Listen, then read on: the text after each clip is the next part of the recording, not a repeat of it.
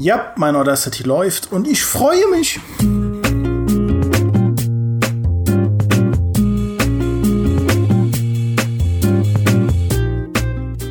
Service Games. Ich gehe davon aus, dass sich bei einigen von euch spontan die Ohren in den Kopf zurückziehen, weil ihr diesen Begriff einfach nicht mehr hören könnt.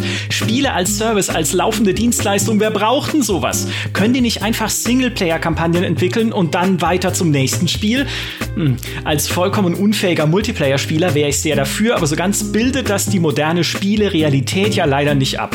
Der Service, die lang anhaltende Pflege ist ein Schlüssel zum Erfolg. Mit dem richtigen Support halten halten sich Spiele Jahre, vielleicht sogar Jahrzehnte lang und können in dieser Zeit sogar weiter wachsen. Da muss man gar nicht Kolosse wie Fortnite oder Dinos wie Counter-Strike bemühen. Auch im kleineren gedeihen Service-Spiele wie Warframe und sogar Singleplayer-Titel wie die von Paradox. Ich meine, ich spiele heute immer noch Europa Universalis 4, das vor knapp neun Jahren erschienen ist. Und auch das 23 Jahre alte Age of Empires 2 hat letztes Jahr mit Dawn of the Dukes eine neue Erweiterung bekommen, nicht, weil Microsoft das Spiel in diesen 23 Jahren so toll gepflegt hätte, sondern weil es die Community am Leben erhalten hat. Es gibt also wundervolle Beispiele dafür, warum diese Service-Game-Sache eine ziemlich gute Idee sein kann. Trotzdem kriegen das viele Spiele immer noch nicht hin. Halo Infinite, New World, Battlefield 2042 und andere haben Probleme, sich als Service zu etablieren. Und darüber muss eine weltschwere Debatte geführt werden, denn es besorgt einen jungen Mann, der mir heute zugeschaltet ist und sagt,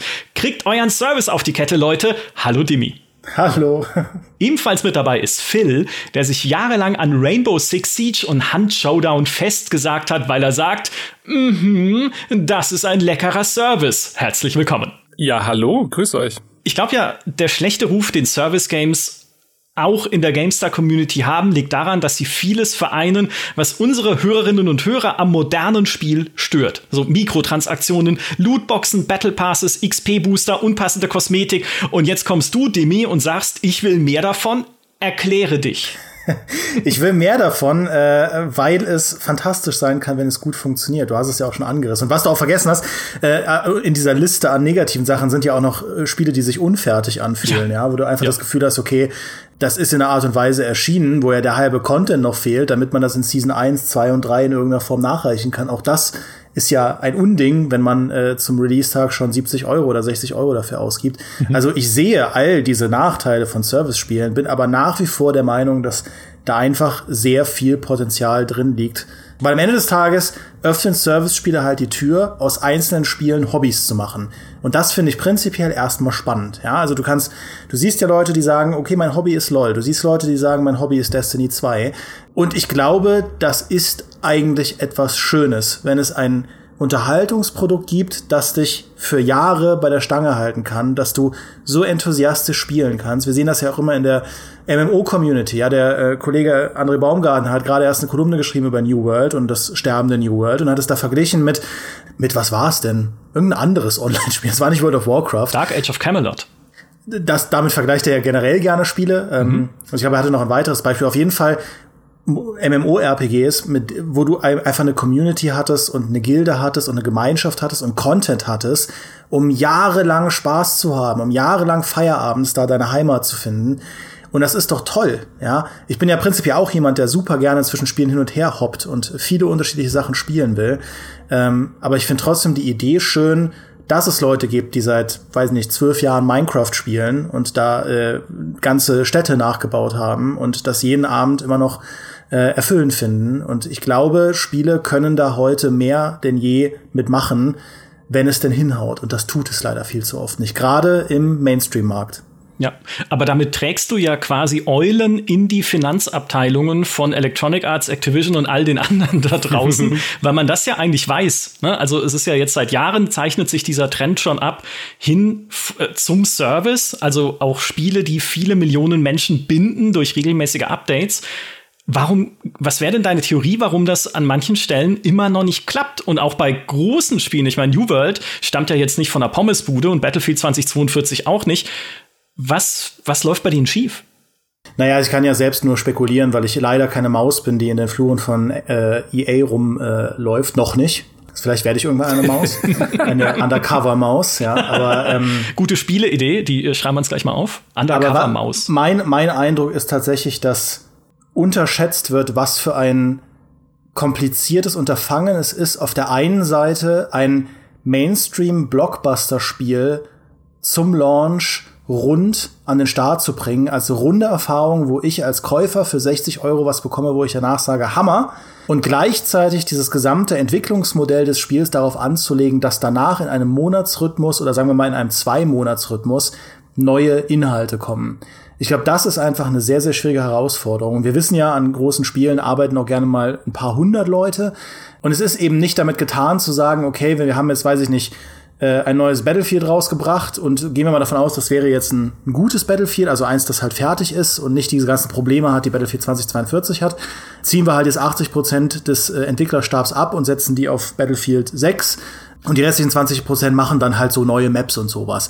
Also so einfach ist es einfach nicht. Ne? Und im gleichen Atemzug muss man auch mit bedenken, dass natürlich der Servicemarkt von Spielerseite gewisse Erwartungen mittlerweile erschaffen hat. Also Fortnite und Co haben vorgelebt, in welcher Frequenz neue Inhalte erscheinen können. Da, da hast du halt dann alle paar Wochen deinen Patch. Da hast du alle paar, da hast du zumindest alle drei, drei Monate oder so deine neue Season.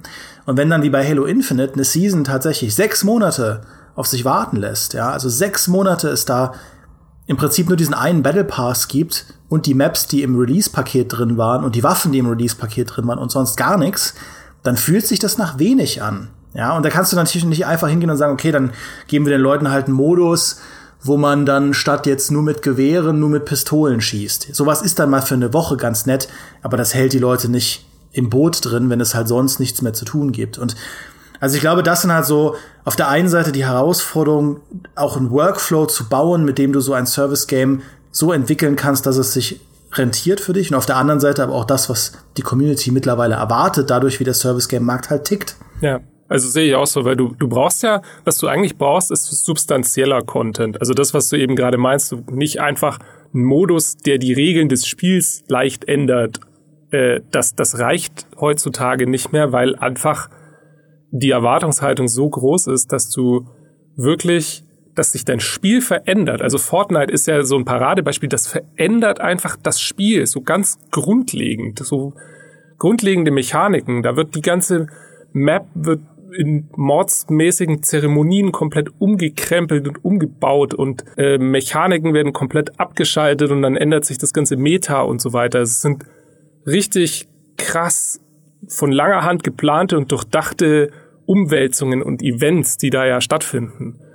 Und ich glaube, da wird einfach nach wie vor so ein bisschen der Produktionsaufwand unterschätzt. Also auch die, die Planung, die sowas braucht, die Strukturen, die sowas braucht um immer wieder regelmäßig Seasons zu bringen, die den Leuten wirklich was bedeuten, zusätzlich zu dem Basisspiel, was ja schon mal gut sein muss, weil der beste Service bringt dir ja nichts, wenn das Basisspiel zum Release irgendwie niemanden juckt. Das in Kombination, das ist, glaube ich, nach wie vor wahnsinnig schwierig und vielleicht gerade sogar für große Studios. Also für je mehr Mitarbeiter du hast, umso mehr musst du ja überhaupt mal Workflows und Strukturen schaffen, dass da konstant dieser neue kreative Output ins Spiel einfließen kann. Und das sieht man ja zum Beispiel bei Battlefield ganz deutlich, dass das seit Jahren nicht richtig funktioniert, wo dann auch externe Studios noch mithelfen müssen. Ich weiß, damals noch bei Battlefield 4 war es ja schon so, dass DICE LA als externes Studio musste ja noch reinkommen und das Spiel erstmal gesund patchen und quasi retten, weil es ja grundlegend kaputt war, um überhaupt zu ermöglichen, dass es zu einem Service-Game wurde, zumindest so halbwegs. Also da glaube ich, dass ganz, ganz oft äh, die, die Größe von Studios und von Entwicklerteams sogar ein Hindernis äh, sein können. Und da deutest du noch was an, weil tatsächlich ähm, ist, glaube ich, auch wichtig, ob das Spiel überhaupt für Langlebigkeit ausgelegt ist und so funktioniert. Also ich meine, was war das damals ein Event, wenn eine neue Rainbow Six Season an den Start gegangen ist? Ja, mit, weiß ich nicht, jetzt so, also ich war halt aktiver Spieler so in den ersten drei Jahren vielleicht wenn dann irgendwie eine neue Season an den Start ging und es war eine neue Map da und zwei neue Operator. Das klingt für jemanden, der jetzt nicht tief drin ist in Rainbow Six, denkt man sich, ja gut, eine neue Karte wie krass kann das sein? Aber das ist ein Event. Eine neue Rainbow Six Karte hieß, die ganzen YouTuber, die Rainbow Six YouTuber hatten erstmal wochenlang zu tun, dieses Ding auseinander zu pflücken. Die ganze E-Sport Community hat sich drauf gestürzt und auch man selbst hat diese neue Map hoch und runter gespielt und die neuen Operator haben auch in der Regel immer das gesamte Meta in irgendeiner Form zumindest herausgefordert und man konnte halt so viele neue Sachen damit machen. Das heißt, weil Rainbow Six auch so ein tiefes Spiel ist, ja, wo ein neuer Operator mit einer neuen Fähigkeit schon ausreicht, um dieses komplexe System aus Fähigkeiten, Vor- und Nachteilen, Waffenbalancen und so weiter gehörig umzukrempeln, hat das halt funktioniert. Versus halt beispielsweise eine meinetwegen eine neue Map in einem in Battlefront 2. Ja, da, da gab es irgendwie dann auch nach, nach Release diese Solo-Season zu dem Solo-Star Wars-Film, äh, den alle, glaube ich, immer vergessen. und da gab es halt dann irgendwie eine neue Map, eine Kessel-Map in, äh, in einem kleinen Modus. Und dieser kleine Modus ist halt so ein Konglomerat gewesen, da konntest du mal irgendwie Team Deathmatch machen mit ein paar Einheiten. Ähm, und ich glaube, es gab noch irgendwie so einen Cargo-Modus. Ist auch jetzt egal, aber auf jeden Fall dieser also Battlefront 2, so sehr ich es liebe, ist halt kein tiefes Spiel. Und im kleinen Modus hast du auch keine Helden, also wenn du halt mit so normalen Soldaten spielst, da gibt es auch keine Helden oder so wie im großen Modus. Das heißt, man hat da einfach nach spätestens einer Woche alles gesehen, was es da zu erleben gibt. Und es gab ja auch keine neuen Waffen. Es gab halt neue Skins für Han Solo und Lando Calrissian. Okay. Das heißt, du bist einfach sehr schnell enttäuscht und ziehst dann weiter. Und das ist, glaube ich, was gerade im Singleplayer-Bereich, und wir reden sicher auch noch über äh, Assassin's Creed und Singleplayer-Service-Versuche, aber gerade im Singleplayer-Bereich, wenn dein Spiel nicht tief genug ist für Langlebigkeit, kannst du versuchen, und es wird auch oft versucht, das halt künstlich in irgendeiner Form zu umgehen, einfach mit mehr Content, mehr Rüstungen, mehr Skins, mehr dies, mehr das. Aber du wirst das niemals wirklich gefixt bekommen, wenn dein Spiel es nicht hergibt, weil die Kämpfe immer langweilig dann immer langweiliger werden, je häufiger die Leute den gleichen Content spielen. Das ist ja auch jetzt keine große Weisheit. Und ich glaube, das wird auch vielen Spielen, auch Multiplayer- und Shooter-Spielen zum Verhängnis, dass die Spiele einfach nicht tief genug sind für ein eigenständiges Service-Hobby. Mhm, ja. Das ist, glaube ich, auch oft das, was verwechselt wird, wenn man allgemein über dieses Service-Game-Thema redet, weil wir auch das schon oft besprochen haben. Damit ein Spiel sich als Service etablieren kann, muss es nicht von Anfang an groß sein in dem Sinne. Es braucht nicht 50 Spielmodi und zwei Millionen Waffen und sonst was alles, sondern es reicht klein zu starten, aber klein bedeutet nicht undurchdacht oder langweilig oder sich irgendwie unvollständig anfühlend. Und das Beispiel, das dann immer wieder zitiert wird, aber man muss es halt einfach machen, weil es stimmt und Heiko unser Chefredakteur ist, ist Hearthstone von Blizzard, das Kartenspiel. Als das gestartet ist, war es ein kleines Projekt mit kleinem Team, die einfach gesagt haben, lass uns mal ein Kartenspiel machen und ja, lass es uns irgendwie cool inszenieren, dass dann irgendwie Karten auf den Tisch knallen und diese Kartenpakete, die du kriegst, platzen dann so befriedigend auf mit tollem Sound. Aber das Spiel an sich ist jetzt noch nicht so riesig episch mit 15 Kampagnen und einer Million Karten, die man da sammeln kann. Aber die Grundmechanik macht Spaß und wir glauben, dass die erweitert werden kann, wenn es da draußen irgendwen interessiert. Und ja, es hat Leute interessiert. Äh, wie gesagt, Heiko spielt es heute noch, glaube ich, auf allen Plattformen, auf denen es geht. Und dann konntest du es halt nach und nach erweitern und Dinge in diese schon vorhandene, durchdachte Kartenspielmechanik weiter integrieren. Und das, ihr habt es ja beide gerade schon gesagt, was wir halt konzeptionell dann oft sehen, ist, entweder funktioniert die Basis schon nicht. Also, wo du sagst, äh, ein Beispiel, das ist aus dem Singleplayer-Bereich, wo ich sagen würde, da hat es halt nicht so gut funktioniert als Basis, ist Humankind. Weil Humankind, könntest du ja sagen, könnte ja auch wie ein Civilization 20 Jahre leben. Auch C5 wird heute noch gespielt, das ist jetzt von 2010. Also, was ist bei Humankind da anders? Naja, die Basis am Anfang hatte halt undurchdachte Elemente. Insbesondere, dass die moderne, das moderne Zeitalter im Spiel einfach nicht gut funktioniert hat und hat sich damit so unfertig angefühlt, dass das halt deutlich an Spielerzahlen verloren hat und jetzt, glaube ich, große Probleme hat, sich durch weiteren Content irgendwie am Leben zu halten. Also wir haben jetzt teilweise nur noch knapp über 1000 gleichzeitig aktive Spielerinnen und Spieler auf Steam, was echt nicht gut ist, kein gutes Zeichen ist für ein Spiel, was erst letztes Jahr erschienen ist. Gerade wenn man daneben dann Civ 6 sieht mit irgendwie fast 40.000 gleichzeitig Aktiven. Und irgendwie hattest du da einfach das Gefühl, die Basis war schon nicht rund und okay, und dann bringt es auch nichts, sie weiter zu erweitern. Also, ne, wenn du den Start verkübelst, dann kannst du noch so viel Maps und sonst was und Features versuchen, dann noch reinzuquetschen.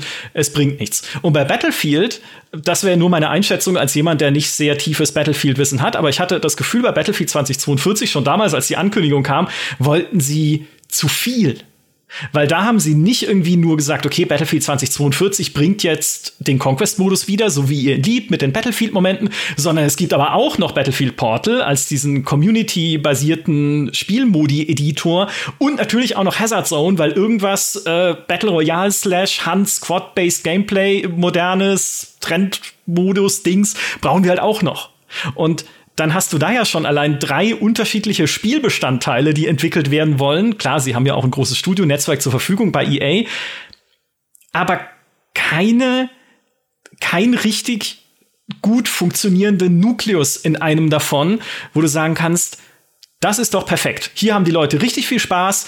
Darauf können wir weiter aufbauen, weil alles war irgendwo unfertig, alles hatte noch seine Ecken und Kanten und alles war so ruppig, dass dann Leute gesagt haben, ja, also, hm, da würde jetzt auch neuer Content nicht reichen. Ihr müsst erstmal das Spiel gesund machen. Ja. Das war zumindest mein Eindruck. Ja, absolut. Also ich glaube, dass sie sich auch vielleicht ein bisschen versprochen haben, dass Portal als das, was ja Community getrieben ist von diesen drei Säulen, dass das eigentlich so das Service Game wird, sozusagen. Dass das das ist, wo auch die Langlebigkeit drin ist, zusammen so ein bisschen mit dem Multiplayer, den man ja mit neuen Seasons füttern wollte und groß machen wollte. Ich meine, da wissen wir jetzt, wo wir sind. Season 1 ist immer noch nicht gestartet. Also da wartet man immer noch drauf. Ähm, aber was du sagst, ist komplett richtig. Ich glaube, noch eine Map mehr oder noch eine Waffe mehr, das wird's jetzt nicht rumreißen, sondern du musst ja erstmal wieder zurück an die Basis. Ich meine, wir haben da separat schon einen Podcast drüber gemacht, ne, was da alles nicht stimmt mit Battlefield. Du musst äh, die Map-Strukturen umbauen, du musst Spawns und Waffenbalance umbauen, du musst irgendwas mit diesen Specialists machen, die so richtig keiner mag. Das heißt, dann reicht einfach nur der neue Content nicht. Und da haben sie sich einfach, glaube ich, nach meiner Einschätzung krass verkalkuliert äh, mit Portal, weil so nett und vielseitig Portal ist, das, weswegen die Leute Battlefield kaufen, ist ja der Multiplayer. Der Multiplayer muss immer der, der, der, der Kern von Battlefield sein. Und deswegen das kann halt Portal auch nicht leisten. Mit Portal ist ein super nettes Experiment, wo man viele crazy Sachen machen kann, aber das ist nicht das, was Battlefield langfristig hält oder zumindest bisher noch nie gehalten hat. Ich meine, wir kriegen haben jetzt Portal zum ersten Mal, aber seien wir mal ehrlich, die Leute, die Battlefield kaufen zum Release, runterladen und spielen, wo springen die als erstes rein? Ziemlich sicher in den Multiplayer oder in die Kampagne, die es diesmal nicht gab naja, also hat mich ehrlich gesagt nicht so gewundert, dass dann, wenn dann auch noch kein Content zusätzlich nachkommt, und das Problem haben wir immer und immer wieder, das war schon bei Battlefield 5 das Problem, dass der Content nicht äh, schnell genug nachgeliefert wurde. Naja, was bleibt dann? Dann hast du halt immer noch dieses ganz nette Spiel, was so seine kleinen und großen Baustellen hat und diesen Editor-Modus, wo man so ein bisschen Regeln ändern kann. Aber naja, wo ist da dann wirklich der Service, wenn man jetzt von einem Service-Game spricht? Ich glaube, es gibt halt diesen Traum, diesen Traum von einem, von einem Spiel, das sich selbst am Leben hält durch die Community. Dieses wunderschöne, in sich funktionierende System, wo du weißt, die Leute spielen dieses Spiel und eigentlich muss ich nur ab und zu so ein bisschen Feuer reinmachen, ja, mit einem irgendwie einem neuen kleinen Content, einem neuen Content-Update, einem neuen Patch. Und dann hast du meinetwegen deinen Season Pass. Ja, und sind wir mal ehrlich, in den meisten Season Passes steckt ja größtenteils Schrott drin. Also selbst in den guten sind ja größtenteils so Nameplates und Embleme und so ein Quatsch. Und dann hast du vielleicht irgendwie 20, 30 coole Skins in so einem 100-Tier-Battle Pass. Aber das reicht. Das reicht für die Leute. Das ist ein, sie denken sich, okay, dafür gebe ich halt meine 10 Euro aus. Dann habe ich immer was, was ich so ein bisschen frei schalte. Und ich finde das Spiel ja eh cool. Und ich will es die ganze Zeit spielen und spielen und spielen. Und ne, dass man halt so ein extrem erfolgreiches Spiel hat, dass man auf kleiner Flamme am Leben halten kann. Ich verstehe, warum das ein extrem lukrativer Traum ist. und es ist ja prinzipiell auch eine keine, keine, keine, keine böse Idee oder so. Das ist ja eigentlich was Cooles, ja. Das, also viele von diesen, Micha und Philly, ihr habt das ja schon ausgeführt, viele von diesen Service Games haben halt klein angefangen und waren kleine Ideen. Und ich glaube, Battlefield wollte das zu sehr und ich glaube, viele Publisher wollen das zu sehr, diese magische Formel, dieses, ne, wir werfen jetzt mal drei Battlefield-Erfahrungen in den Raum, die alle äh, darauf abzielen, irgendeine Community zu erreichen. Wir haben den klassischen Multiplayer jetzt vielleicht, wenn die Gerüchte stimmen, dann am Ende noch irgendwie reingecrampt, dass die ganzen alten Battlefield-Fans, so wie Dimmy und Phil, dass die halt noch irgendwie was haben. Wir haben diesen Hazard Zone für die ganzen ganzen Battle Royale und Tarkov-Fans und wir haben auch diesen Portal-Modus für die ganzen Bastler da draußen. Und irgendwas, weißt du, irgendwas wird schon sticken. Ähm, und dann stellt sich aber raus, nee, so funktioniert es halt nicht. Oder äh, Ubisoft mit, ne, ich habe es schon häufiger erwähnt, aber diese ganzen Ankündigungen X-Defiant und äh, Ghost Recon Frontline und Hyperscape und wie immer diese ganzen Spiele heißen, das sind ja auch nichts anderes als Versuchskaninchen, um dieses eine magische Ding zu finden, das bei der Community, man muss auch sagen, auch bei einer jungen Community halt extrem resoniert, dass die sagen, ey, da, das, das ist es, das ist total der Hammer, äh, da bleibe ich jetzt die ganze Zeit dran. Und ich glaube, das funktioniert einfach als so ein künstlich geschaffenes Ding sehr schlecht. Ja, davor habe ich Respekt, aber immerhin, dass man versucht, neue Konzepte zu finden im Kleinen, oft unbeholfen, aber es ist auch immer schwer, halt irgendwie natürlich äh, Erfolg, also das ist unmöglich, Erfolg vorherzusagen. Und es ist natürlich auch dann immer schwer, wenn man halt irgendwas anderes kopiert. Ne? Dann machst du halt einen Ghost Recon Tom Clancy Shooter mit bunten Kostümen, um die Fortnite-Leute einzufangen. Äh, so funktioniert's halt nicht. Ja? Aber so grundsätzlich, dass man eben dieses Hearthstone-Prinzip umsetzt, indem man sagt, wir bauen was Kleines, aber hoffentlich durchdachtes mit einer coolen spielerischen Idee und dann schauen wir mal, ob es irgendwo kleben bleibt. Das ist in Ordnung. Wo, wo wir immer schon in der Redaktion ja auch lachen müssen, ist, wenn jemand kommt, ist ein bisschen fies jetzt, aber wenn jemand kommt und sagt, das hier ist mein neues Service-Game, das zehn Jahre überdauern wird. Und wir sitzen schon da und sagen, ich gebe dir anderthalb. Wenn, wenn überhaupt. Also so wie bei New World, wo man von Anfang an bei New World gesehen hat, dieses Spiel sitzt konzeptionell zwischen den Stühlen. Auch das aus schon oft diskutierten Gründen, weil es erst diese PvP Survival Sandbox sein wollte und dann aber plötzlich doch irgendwie ein Story-based MMO werden musste, weil die, die Leute im Beta-Test das dann gefordert haben. Und was ist jetzt? Ist es irgendwie keins von beiden und es kann auch nichts von beidem richtig gut. Und da ist das Problem. Also äh, das Konzept hat nicht gestimmt ihr habt keine klare Vision auch verfolgt, was das Ding denn am Ende sein soll. Ich glaube, wenn das eine Vielleicht selbst wenn sie bei diesem Survival Sandbox Gedanken geblieben wären, dann wäre es vielleicht am Anfang kleiner gewesen, New World. Aber sie hätten zumindest eine klare Idee davon gehabt, was ihrer Meinung nach die Stärken und Schwächen ihres Spiels sind und hätten das dann weiterentwickeln können, statt dann halt irgendwie an der Roadmap rumzueiern und dann, äh, wie André ja schön in seiner Kolumne geschrieben hat, jetzt noch eine Expedition nachzuliefern als Story-Abschluss, die aber die eigentlichen Probleme des Spiels, dass es sich nicht wie ein MMO anfühlt, weil du nichts mit Leuten zusammen machen musst, überhaupt nicht löst und noch dazu nicht gut inszeniert ist, weil es am Ende keine schöne, befriedigende Zwischensequenz und sowas gibt.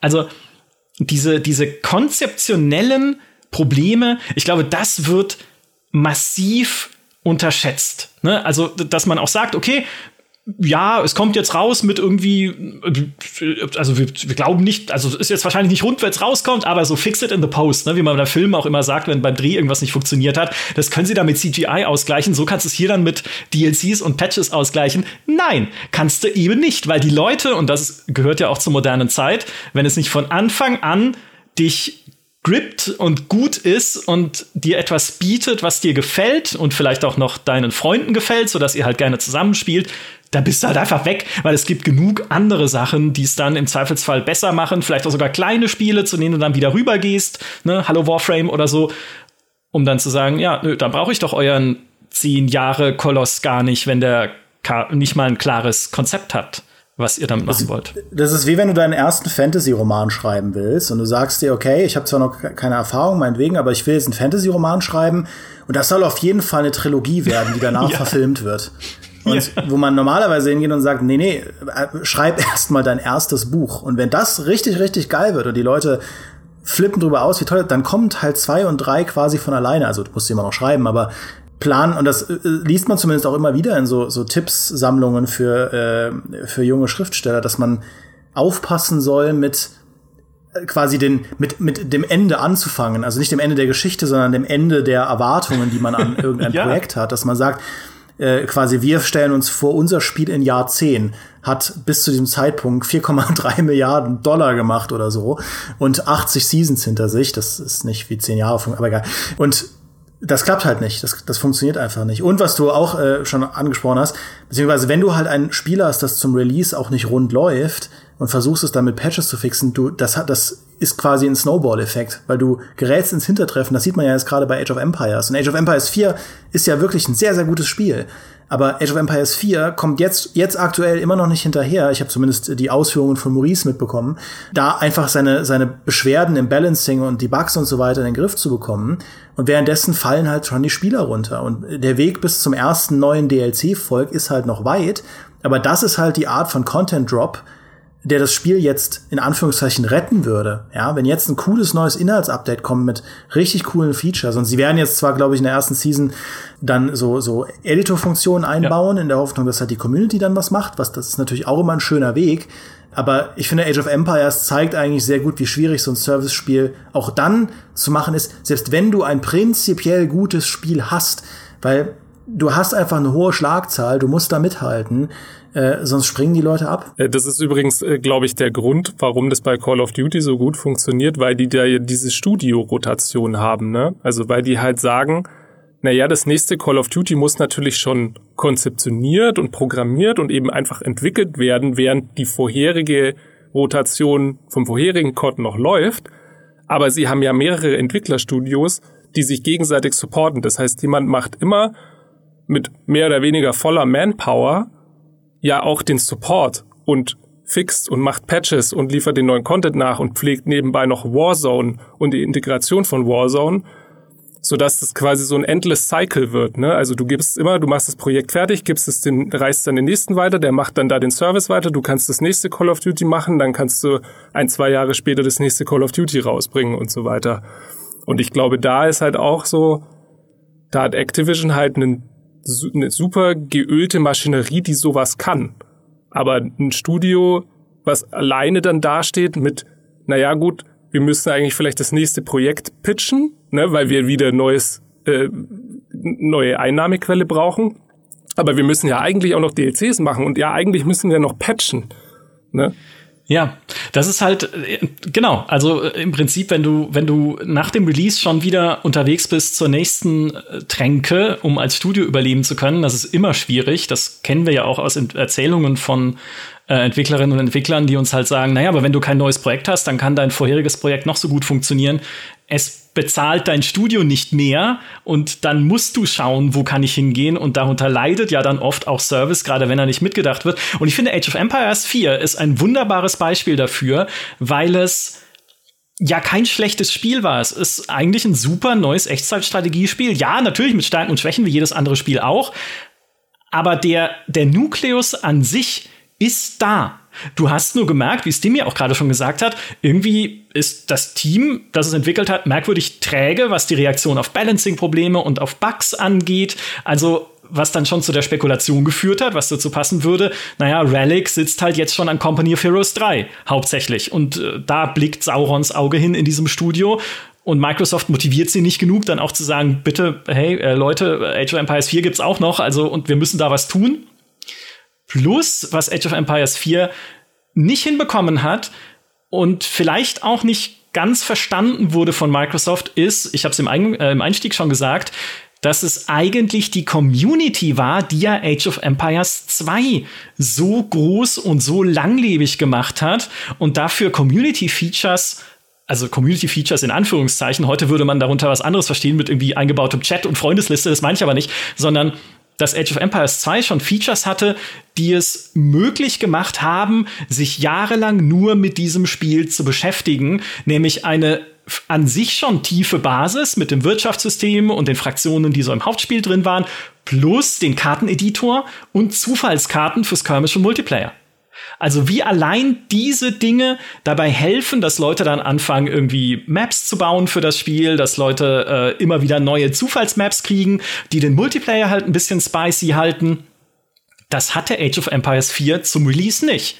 Der Content Editor, genau, die Beta zumindest, soll jetzt starten in der Season 1 von Age of Empires 4. Und du denkst, okay, auch schon, ja, man soll dann wohl eigene Karten und Spielmodi damit bauen können, aber es kommt halt erst nach Release. Und da fehlt, oder also ich habe zumindest das Gefühl, da hat mir das Verständnis für gefehlt, nee, also das sind Dinge, mit denen sich Leute, natürlich nicht jeder, der es spielt oder so, aber mit denen sich Leute von Anfang an beschäftigen wollen. Sonst passiert genau das, was jetzt bei Age of Empires 4 passiert. Die Leute gehen wieder weg und zurück zu Age of Empires 2 Definitive Edition, die ja höhere Spielerzahlen hat auf Steam als der vierte Teil. Was ja ehrlich gesagt ein ziemliches Armutszeugnis ist. Ich meine, Age of Empires 2 ist jetzt 23 Jahre alt und die Leute sagen trotzdem, nö, da kriege ich logischerweise natürlich, weil es in all der Zeit gewachsen ist, mehr Content, da kriege ich irgendwie, da ist mein Zuhause, da sind die Leute, mit denen ich gerne Multiplayer oder Skirmish oder auch ich alleine vielleicht Kampagnen einfach spiele, gehe ich doch dahin. Muss ich doch gar nicht mit diesem Age of Empires 4 mich weiter beschäftigen, weil da passiert ja eh nichts und sie brauchen dann 100 Jahre bis Season 1 mal kommt mit dem Map Editor. Plus natürlich noch solche absolut mir als Laien unverständlichen Dinge wie nicht voll konfigurierbare Hotkeys oder frei wählbare Farben im Multiplayer. Das sind sogar Sachen, die erst in Season 2 kommen sollen, wo du denkst, was ist es für eine Engine, in der das nicht von Anfang an geht? Einfach. Aber nee, es ist nicht drin. Und wenn das dann alles zusammenkommt, auch da wieder ist, war das Konzept und die Vision einfach schief am Anfang zumindest dieser Community-Teil hat ihr gefehlt. Meinst du, das ist dann tatsächlich so eine Krux von Service-Games, dass es nur das, das finde ich jetzt ganz interessant, weil das würde bedeuten, na ja, wenn es schon ein Service-Game gibt, was sehr etabliert ist, dann haben Service-Games, die auch in diese Nische stoßen wollen, das automatisch deutlich schwerer oder können sogar überhaupt keinen Erfolg mehr haben. Ne? Weil, also wenn ich sage, ich will jetzt einen neuen Multiplayer-Shooter-Service mit Service-Hintergedanken äh, auf den Markt bringen und dann sagen die Leute, naja, wieso? Ich habe doch schon CSGO, ich habe doch schon Apex Legends und da sind schon lauter Seasons drin und meine, mein Freundeskreis ist da schon äh, committed drauf und wir spielen das schon, warum sollte ich jetzt umsteigen? Oder wenn ich ein neues MOBA entwickle, naja, ich habe doch schon LOL und meine ganzen Freunde sind bei LOL. Ne, warum sollte ich da jetzt, da müsste ja schon jemand das absolute Überpaket zum Release abliefern, damit ich überhaupt in Erwägung ziehe, auf ein neues Service-Game zu wechseln, weil ich bin ja schon gebunden an das Spiel, was ja der ganze Hintergedanke von einem Service-Game überhaupt ist.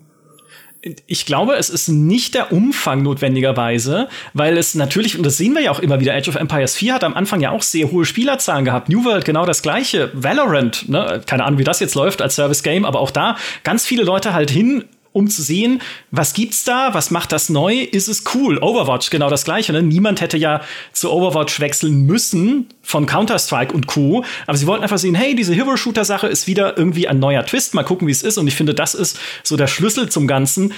Du musst dem Ding, was du machst, einen besonderen Twist geben, dass es Leute interessiert. Im Idealfall natürlich auch noch Leute interessiert, die auf Twitch streamen, damit es noch mehr Menschen da draußen erreicht, was du da gerade Neues machst. Weil wir wissen ja auch, Streamer suchen immer nach neuem Content und nach neuen coolen Sachen, die sie ihrer Community irgendwie zeigen können. Also auch ohne dafür bezahlt zu werden in dem Fall. Und dann, wenn du diesen Twist richtig hinkriegst, dann ziehst du die Leute schon zu dir. Du verlierst sie aber halt nur wieder, wenn du es dann nicht schaffst, diesen Service-Aspekt weiter zu betreiben und sie bei, der, äh, bei Laune zu halten mit immer neuen Dingen. Und was ich mit diesem Community-Aspekt meine, ist, wenn du es als Entwicklerteam nicht schaffst, das zu leisten, und ich verstehe, warum das super schwierig ist. Also, ne, ich meine, äh, auch Fortnite am Anfang war ja, äh, ist klein gestartet als Experiment. Hey, wir bauen mal ein Battle Royale ein in dieses Versagerspiel Fortnite, was irgendwie keiner spielen will mit seinem PvE-Modus. Oh, okay, äh, jetzt läuft's plötzlich und steigt uns völlig über den Kopf. Und dann mussten sie ja erst ihre Studiostrukturen komplett umstellen, ihr ganzes Studio umbauen und auf Fortnite ausrichten. Irgendwie Unreal Tournament 4, äh, oder nicht 4, welches wäre das neu gewesen? Äh, neues, neues Unreal Tournament. Hieß einfach nur Unreal Tournament. Genau, dieses genau. Community-Ding, was sie ja bauen wollten. Wer braucht es noch? Ja, weg damit, reden wir nie wieder drüber. Wir sind jetzt alle Fortnite. Also da mussten die Strukturen erstmal entstehen, um das zu diesem Service-Monster machen zu können, was du heute hast. Und das kann halt einfach nicht jeder. Also ich glaube auch Relic ist als Studio nicht groß und flexibel genug, jetzt einfach zu sagen, ach so, Age of Empires 4 ist erfolgreich gestartet. Okay, dann mal kurz äh, 200 Leute darüber in den Age of Empires 4 Service Raum und haut jeden Tag eine neue Fraktion raus. Ist nicht so leicht. Aber was du halt sagen kannst, ist, wir liefern das Werkzeug mit, damit wenigstens in der Übergangszeit, während wir uns überlegen, wie wir voll konfigurierbare Hotkeys in unsere Schrott-Engine einbauen, damit wenigstens in der Zeit Community-Content entsteht. Und auch natürlich Zufallscontent bei einem äh, Map-Generator, wenn es den gegeben hätte, damit die Leute halt nicht immer und immer und immer wieder nur das Gleiche machen müssen und immer nur wieder das Gleiche erleben, was dann auch noch Balancing-Probleme und Bug-Probleme hat. Und dieses, dieses Rezept äh, sozusagen wenn man es fies formulieren würde, könnte man sagen, Service an die Community auszulagern. Das findet man ja an ganz vielen Stellen immer wieder, unter anderem bei Bethesda weil äh, auch Skyrim wurde von Bethesda als Service-Game, also auch natürlich ein Singleplayer-Spiel, nicht so gut unterstützt. Also es gab zwei DLCs, zwei Add-ons, aber sonst halt ein paar Patches. Aber die haben es jetzt auch nicht wesentlich besser gemacht, würde ich sagen, sondern was natürlich Skyrim, insbesondere am PC, über all die Jahre so am Leben erhalten hat, war auch da die Community, die es gemoddet hat und zum Teil auch gesund gemoddet hat, was solche Sachen wie das Interface angeht. Und die Leistung von Bethesda ist, dass sie das zulassen. Also, dass sie Modding erlauben und dass bei Skyrim natürlich auch von Anfang an dieses äh, Creation Kit, Creation Engine, Creation, das Creation, der Editor mit drin liegt, mit dem man halt am Spiel rumschraubern kann. Und sie verlassen sich auch drauf, dass, dann, dass das dann passiert und es passiert auch und hält dieses Spiel lebendig. Und ich finde, auch da ist das moderne, große äh, Spieleindustrie-Monstrum, wir müssen es leider manchmal beschwören, aber es stimmt auch leider manchmal, sich selber im Weg, weil zu oft gesagt wird, so Modding und Inhalte an die Community auslagern, ah, das nimmt uns aber die Kontrolle weil dann können wir den Leuten, die eine Mod spielen, ja gar keinen Battle Pass mehr verkaufen zum Beispiel. Und wir können ihnen natürlich auch nicht irgendwie unsere DLCs verkaufen, wenn ihnen die Mod so gut gefällt. Aber gerade diese Modding-Community kann halt wirklich sehr fruchtbar sein, wenn du dir langfristig was aufbauen möchtest. Meint nicht umsonst ist damals auch Battlefield 2 aus hier, wie ist die Mod? Desert Combat für Battlefield 1942 ja, entstanden. Combat, ja. Aus der Modding-Szene. Also dieses, dieses Instrument klingt jetzt ein bisschen arg mechanistischer, ein bisschen ausnutzender, als es gemeint ist, aber die, dass man die Community einbinden muss, das wird viel zu oft, finde ich, immer noch übersehen. Ja, ich glaube, diese Hochzeit aus Monetarisierung und Community-Modding äh, äh, ist halt oft nicht so einfach. Also zumindest bei Battlefield ist es ja katastrophal gescheitert mit den ganzen Server-XP-Farmen, die, äh, die dann im Portal-Modus entstanden sind, weil sie da halt bewusst gesagt haben, wir wollen halt, dass man in Portal auch Kram freischalten kann. Das hat halt nicht funktioniert, aber bei Age of Empires gibt es ja diese Blockade nicht, weil es da ja keinen Battle Pass gibt oder kein exorbitantes Freischaltsystem. Ich glaube, man hat ja irgendwie so einen Charakterrang oder so. Ich weiß nicht, ich habe es nicht ausführlich gespielt, aber, aber ich kann mir vorstellen, in Age of Empires 4, dass das halt voll cool wäre. Also ich habe ja da bei Maurices Video nur gesehen, irgendwie die Belagerungsmaschinen sind viel zu stark. Kann man denn nicht einfach einen Modus schaffen, wo es dann keine Belagerungsgeräte gibt, um dann halt irgendwie äh, ein alternatives Meta zu kreieren oder halt sowas wie ein Map-Generator. Also genau so Sachen finde ich halt cool und äh, das könnte, glaube ich, echt ein gutes Tool sein. Es geht auch nicht, wenn dein Spiel nicht tief genug ist, aber auf der anderen Seite ist es manchmal überraschend. Also haben wir ja schon tausendmal gesehen, was die Community aus einem Spiel rausholen kann, das vermeintlich simpel aussieht. Ja, also es ist eine verpasste Chance auf jeden das Fall. ist, glaube ich, auch der Grund, warum äh, solche Spiele, die jetzt vielleicht nicht zwangsläufig als Service Games überhaupt ursprünglich gestartet sind, wie jetzt äh, in Valheim oder auch teilweise in Minecraft. Ich meine, bei Valheim, da sind ja jetzt immer noch wahnsinnig viele Spiele aktiv, obwohl es sehr, sehr sporadisch überhaupt Updates bekommt. Das ist ja erst ein DLC, ein richtiger DLC erst draußen. Aber es wird, glaube ich, ich weiß nicht, ob es als Service-Game wahrgenommen wird, aber es wird weiter gespielt und steht bei den Leuten hoch im Kurs, weil sie eben diese, diesen, diese Sandbox haben, diese Toolbox, um einfach unendlich viel zu bauen. Einfach, ne, wie in Minecraft auch, wenn ich halt Städte und Bauwerke und alles, was meine Fantasie hergibt und noch mehr erstellen und bauen kann und teilen kann, dann ist es ja auch wieder was Community-getriebenes. Also die Community leistet den Service, weil man ihnen einfach einen Werkzeugkasten hingestellt hat und gesagt hat, du kannst hier alles machen. Das ist jetzt deine Spielwelt.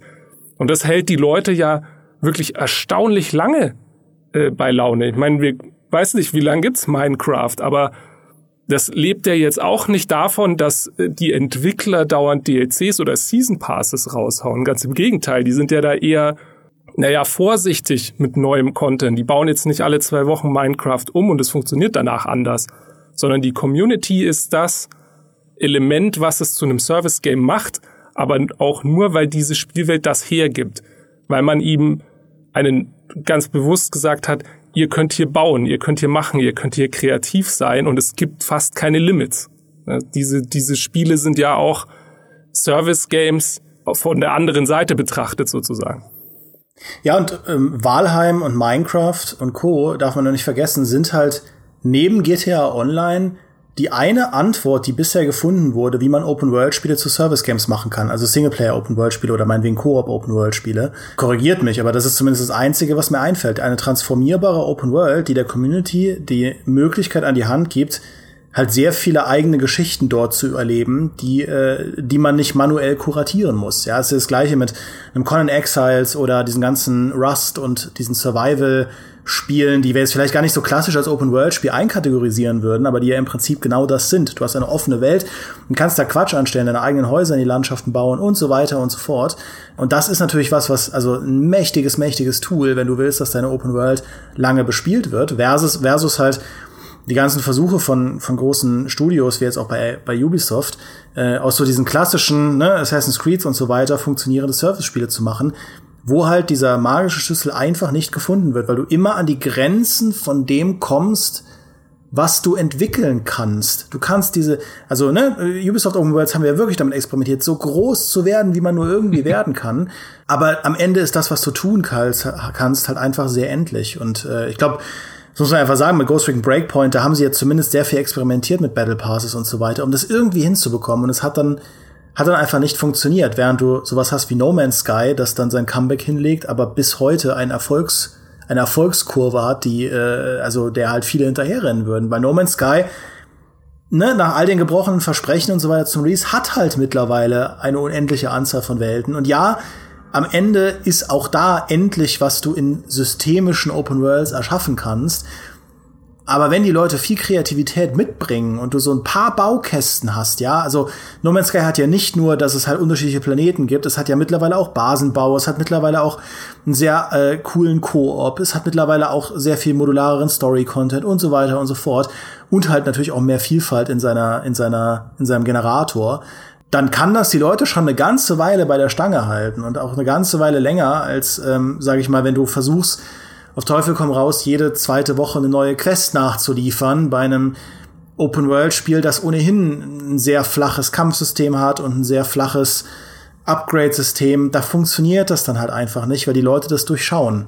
Ja, ich glaube, dass der Zufallsgenerator an sich kann, glaube ich, wenn man ihn richtig einsetzt, also was heißt Zufallsgenerator, also dieses prozedurale Generieren, meine ich, kann für kleine Teams, glaube ich, eine echt mächtige Waffe sein, um äh, Vielfalt zu simulieren, die du sonst nur machen könntest, wenn du ein großes Studio bist, wenn überhaupt. Also ich, ich sehe zum Beispiel deswegen, unter anderem deswegen auch Deep Rock Galactic, wo ich ja gefühlt alle zwei Wochen auf Gamestar sage, wie großartig das ist. das, das spiele ich auch deswegen immer wieder, weil sobald du ein Level betrittst, weißt du nicht, was dich erwartet, weil jedes einzelne Level prozedural generiert ist. Und es, ich meine, das erschafft eben immer wieder diesen Entdeckermoment. Das schafft immer wieder den Moment, wenn du mit der Raumkapsel reinschlägst, die Tür geht auf und du denkst, okay, was kommt jetzt? Und das immer wieder und das von einem kleinen Studio, die nicht die Ressourcen haben, um tausende Level Hand zu bauen oder eine riesige Open World mit der Hand zu bauen. Das könnten die gar nicht leisten. Die sind, glaube ich, zu zehnt oder so. Aber indem sie halt so eine Technologie einsetzen, können sie eine Langzeitmotivation schaffen, die vielen großen Studios sogar fehlt. Da hätte ich eine Frage, weil das, äh, das würde mich tatsächlich interessieren und ich kenne es nicht so gut. Weil theoretisch könntest du ja sagen, bei Battlefield 2042 ist es ja auch so, dass du in jeder Partie immer wieder neue Geschichten erleben kannst. Ne? Also irgendwie dann hüpft da jemand aus dem Chat und schießt im Fallen mit der Rakete Panzerfaust einen äh, Hubschrauber ab oder wie auch immer. Also dass du auch da, das ist ja auch das, womit sie viel Werbung gemacht haben, durch diese Battlefield Moments halt immer wieder coole Erlebnisse hast, die ja im Prinzip das gleiche liefern können wie das, was du gerade gesagt hast. Diese Abwechslung schaffen und immer wieder neue Dinge, aber da reicht das nicht oder wie ist es? Also bei Battlefield 2042 im Speziellen muss ich äh, aus meiner persönlichen Wahrnehmung sagen, die, was der Sandbox da ganz massiv im Weg steht, ist tatsächlich das Spieldesign selbst, weil diese Freiheit, die auch in den Trailern eben suggeriert wird und diese, ja, wir machen wieder die Battlefield Moments, das wird wie früher, das findet in realen Matches gar nicht statt, weil zum Beispiel die Fehler im Map-Design so gravierend sind teilweise, dass du immer wieder eher das Gefühl hast, immer wieder dasselbe zu spielen, weil du immer wieder an dieselben Choke-Point kommst, weil du immer wieder äh, das Gefühl hast, naja, wenn ich als Infanterist rumrenne, bin ich eh nur Kanonenfutter, weil es viel zu wenig Deckung gibt, weil du einfach für Fahrzeuge ein gefundenes Fressen bist und weil Breakthrough-Matches immer wieder an denselben zwei Flaggenpunkten enden, weil der Fleischwolf so brutal ist, dass einfach niemand da durchbricht und das ist einfach der reinste Grind. Das heißt, vieles von dem, was sie versucht haben zu rekreieren aus den, diese früheren Battlefield-Momente, die funktionieren nicht, weil die Sandbox nicht ähm, vielseitig genug ist oder beziehungsweise weil die Sandbox eben behindert wird von Features, die sie eingebaut haben oder von Elementen, die nicht richtig funktionieren und nicht richtig ineinander greifen. Ich meine, Battlefield lebt ja zum Beispiel auch ganz massiv von Fahrzeugvielfalt.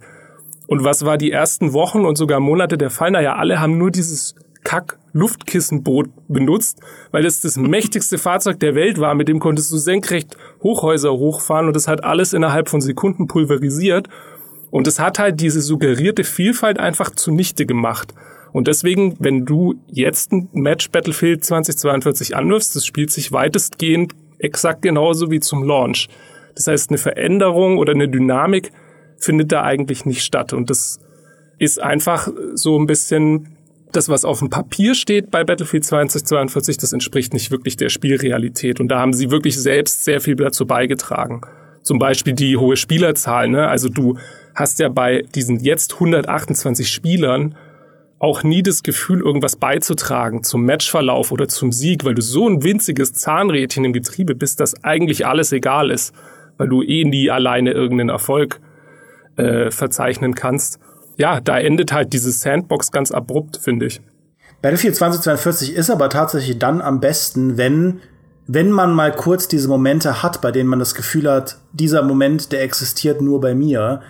Oft realisiert man dann nur leider, das ist nicht der Fall. Ja, also am Anfang hat sich das noch voll cool angefühlt mit dem mit dem äh, Boot da rumzufahren und irgendwie den Gegnern da in den Spawn reinzugehen, bis man dann irgendwie realisiert hat, okay, das liegt daran, dass dieses Boot halt hoffnungslos schlecht balanciert ist. Äh, und deswegen machen das alle. Ja, oder wenn man dann irgendwie auf Orbital dieses Dach da hält und da diese, sich so ein verzweifeltes Gefecht liefert und alle Hubschrauber vom Himmel holt und so weiter und so fort, dann denkt man sich danach, ah ja, cool, das war jetzt hier unsere Verteidigung, bis man dann realisiert, nee, nee, jedes Match endet da, genau so. Und das ist halt der Vergleich, wo, weiß ich nicht, bei einem Battlefield 1, das erzähle ich immer, aber da gab es immer dieses eine Match auf, auf Sinai war das, glaube ich, wo ich mich mit ein paar Freunden in irgendeinem äh, heruntergekommenen Ruinenhäuschen eingepfercht habe, direkt beim gegnerischen Spawn und und Gegner haben uns da einfach nicht rausbekommen. Und das hat nachher das ganze Match kaputt gemacht, weil immer mehr Gegner versucht haben, uns da rauszubekommen, dass die vergessen haben, wo ihre Objective-Punkte sind, weil es sie so gewurmt hat, dass sie halt die vier, fünf Leute dann nicht aus diesem kleinen Häuschen rausbekommen. Und das ist halt jetzt kein äh, unbedingt bemerkenswertes Ding, aber da dabei gewesen zu sein, war für mich halt so eine dieser typischen Battlefield-Erinnerungen, wo ich sage, deswegen spiele ich Battlefield. Äh, und das das gibt halt das Neue dann einfach viel zu selten her, leider. Ja, ich, ich glaube, eine der, der Gretchenfragen, die mit dieser Service-Game-Entwicklung einfach einhergehen, ist, wie läuft überhaupt diese Softwareentwicklung intern bei den Studios ab. Ja, wir sind die Maus nicht, die Dimi vorhin schon beschworen hat. Aber es war ganz witzig. Ich habe mich gestern mal so in Vorbereitung für den Podcast mit der Steffi zusammengesetzt, die unser Web-Development-Team leitet, um über agiles Projektmanagement zu reden. Also, ne, man redet ja immer drüber, Softwareentwicklung muss agiler werden und es darf eigentlich heutzutage, wenn sich so viel ständig verändert, im, in, in diesem Internet da draußen und so, darf es nicht mehr dieses klassische Projektmanagement geben, wo du am Anfang ne, ganz klare Anforderungen definierst. Wir sind in zehn Jahren das Battlefield, das größer ist als Call of Duty. Änderungen im Verlauf des Projekts sind eigentlich nicht zu erwarten. Die Beschreibung steht und äh, jetzt entwickelt es. Und ich, äh, in sieben Jahren komme ich wieder und dann ist hier das fertige Endergebnis und wird an den Kunden ausgeliefert. So funktioniert es aber eigentlich nicht mehr, weil heute sagst du, Agilität ist schon am Anfang dir ein großes Ziel zu setzen und eine klare Vision, zu, zu haben. Also dann sind wir auch wieder bei New World, wo es keine klare Vision gab. Oder auch wenn wir jetzt bei Battlefield wären. Natürlich können sie sich das Ziel setzen, hey, in fünf Jahren überholen wir Call of Duty oder sowas. Keine Ahnung, was intern tolle Ziele sind für EA, aber so zumindest zu sagen, das ist unser Ziel. Und dann brichst du dieses Ziel aber runter, nicht auf ein Spiel, das möglichst vieles enthält und in dem Fall halt eine Software oder wenn man es auf GameStar.de sagen würde, ein Riesenfeature oder wir bauen jetzt die komplette Website um, sondern brichst es runter auf einzelne Schritte, die du dann äh, natürlich priorisierst, ne? was ist wichtig, was ist weniger wichtig für das Ziel, was wir erreichen wollen. Und die versuchst du dann nach und nach zu gehen und dir dabei aber, und das ist der große Unterschied zu diesem klassisch starren Projektmanagement, dir dabei aber immer wieder Feedback einzuholen und ein Korrektiv einzuholen von den Leuten, für die du es machst also bei der Softwareentwicklung wäre es ein Kunde. Ne? Ich weiß ja, viele von euch, die uns zuhören, sind in der IT-Branche. Also ihr alle liebt eure Kunden natürlich, aber ihr Feedback ist enorm wichtig für das, was ihr da baut. Und da war so dieser Punkt, wo ich dachte, Moment mal, Spieleindustrie, wo sind denn diese Feedback-Schritte?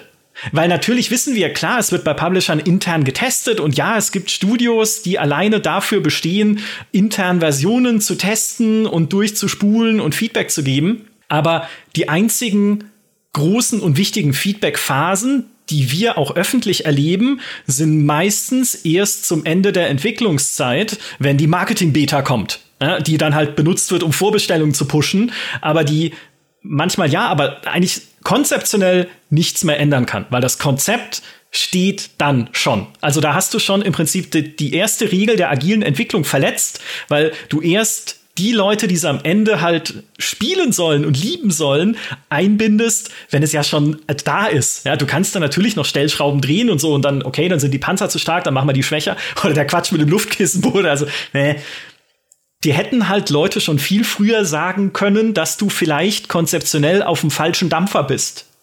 Aber es ist offenbar nicht passiert.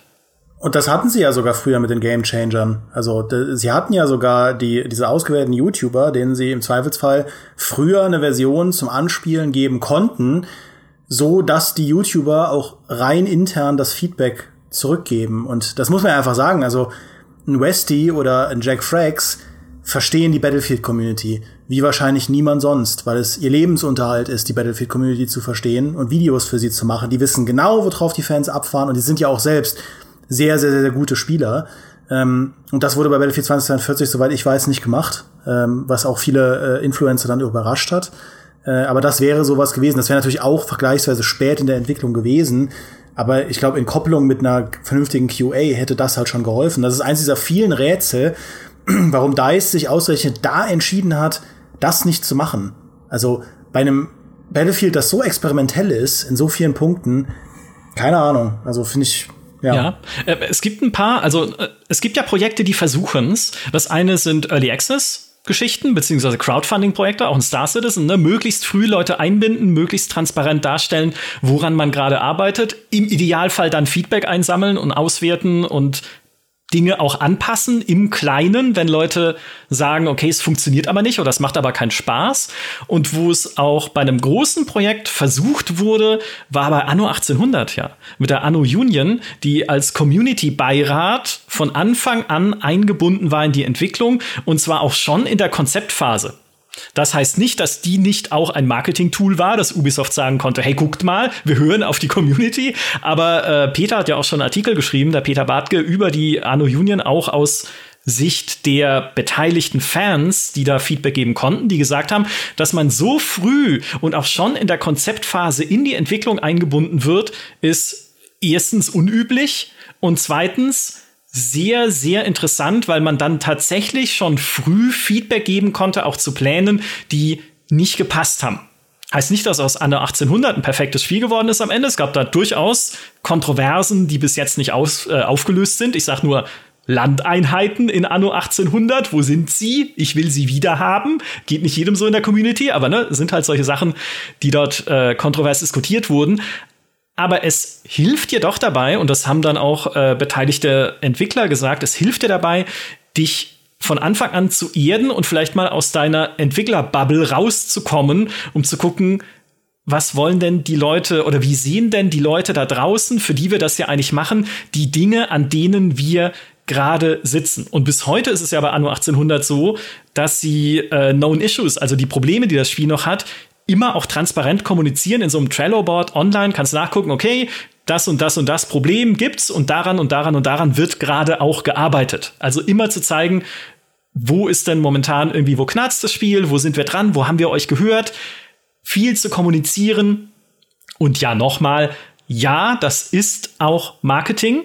Und ja, wir alle erinnern uns an Ghost Recon Breakpoint und die E3-Präsentation, als sie groß angekündigt haben, wie sie ihre Delta Company gründen, die für die Community da sein soll und irgendwie Crossplays unterstützen und Social Media und Fansites und Turniere und Künstler. Und dann war aber Ghost Recon Breakpoint scheiße. Hm. So funktioniert es dann auch nicht. Aber die Anno Union sagt tatsächlich, es hat geholfen. Und es gab Dinge, die sie auch beeinflussen und ändern konnten, wie zum Beispiel, dass die neue Welt in Anno 1800 halt viel zu ähnlich war zur alten Welt. Und äh, dann haben sie da Feedback gegeben und es wurde halt angepasst, dass die Spielmechanismen sich dann deutlicher voneinander abheben und dass das dann interessanteres Zusammenspiel wird zwischen den beiden Welten. Und warum nicht häufiger? Ja, also warum nicht häufiger so einen wie auch immer man es nennen will, Community-Beirat, Ambassador-Programm äh, bei Amplitude, bei den Humankind-Entwicklern gibt sowas auch. Da ist es Games Together, hat jetzt bei Humankind leider nicht dazu geführt, dass die Probleme vermieden werden konnten, die es am Ende hatte zum Release. Aber trotzdem, so in, im Kleinen schon die Community oder Teile der Community einbinden. Ich glaube, das ist, ein, das ist so ein Schatten, über den man noch springen muss als ja. große Firma. Ich glaube auch, dass das äh, tatsächlich Transparenz, so wie du es gerade beschreibst, ist wirklich ein Eckpfeiler von Service Games heutzutage. Ja. Das siehst du an, an vielen Shootern und gerade auch Service-Shooter, die ich viel spiele, wie zum Beispiel Hunt Showdown oder Rainbow Six Siege, und das ist ja bei weitem nichts Neues, gibt es überall diesen Public Test Server. Also einfach eine zweite Version von dem Spiel, die du runterladen kannst, äh, wo du einfach sagst, hier wird der Patch zuerst aufgespielt, der ist vielleicht, hat noch ein paar irgendwie Ecken und Kanten, aber da kannst du ausprobieren, was das nächste Update oder der nächste Content Rollout bringt und kann direkt Feedback geben und kann direkt Bugs melden und sowas. Natürlich wird da in gewisser Weise, hast du ja schon angesprochen, Micha, da wird in gewisser Weise auch Q&A-Arbeit ausgelagert, wenn man so will, mhm. an die, an die, an die Community.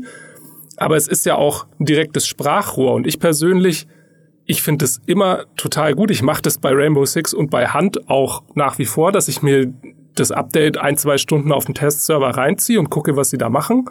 Und dann aber auch langfristig die Kommunikation zu ver verfolgen zu können als Endkunde. Dass ich irgendwie auf Twitter gehen kann und sehen kann, okay, ähm, was steckt in einem neuen Update? Ah, jetzt haben sie wieder einen neuen Blogpost. Ah, was, was sagt denn die Roadmap? Ne, ich sage mhm. inzwischen, wir sehen das ja eine der meistgefragten Begriffe rund um Spiele, die irgendwie keine Singleplayer-Spiele oder zumindest mit einer, mit einer Online-Komponente sind, ist immer Roadmap. Die Leute suchen immer nach Roadmaps, weil sie wissen wollen, was plant denn der Entwickler als nächstes? Was plant er für den nächsten Monat, für nächstes Jahr? Und viel zu oft wird sowas vergessen oder einfach nicht kommuniziert, einfach nicht transparent dargelegt, wo wollen wir denn hin? So wie es bei Early Access Spielen ja schon längst Usus ist, wo gesagt wird, diese Features planen wir, diese Features sind so und so weit entwickelt, ne? Stichwort Trello Board da kannst du inzwischen bei ganz, ganz vielen Entwicklern vollkommen offen sehen, was sind deren Tickets, die gerade offen sind, wo sind Bugs, was gehen sie in welcher Reihenfolge an. Und das wünsche ich mir. Das ist für mich als aus einer Endkundenperspektive ist es ideal, weil ich da schon den Überblick bekomme. Ist das das, was ich mir wünsche für die Zukunft von dem Spiel? Ich kann Feedback geben. Ich kann sagen, hey, das gefällt mir gar nicht. Gehe ich auf Discord, äh, Deep Rock Galactic hat zum Beispiel eine super aktive äh, Discord-Gruppe, wo die Entwickler wirklich drin sind und zuhören und dir antworten. Das gibt einem das Gefühl, gehört zu werden und auch so ein bisschen, kleines bisschen mitzugestalten an dem, an dem Spiel. Ich finde es einfach so überraschend, äh, dass wir diese Diskussion in der Magnitude und der Frequenz immer noch führen. Das war ja auch so ein bisschen der der An Anfangspunkt von meiner Kolumne, die der Anfangspunkt ist für diesen Podcast hier, äh, dass ich einfach, ne, also ich, ich liebe ja, was Microsoft letztes Jahr an Spielen produziert hat. Forza, Age of Empires, ähm, Halo.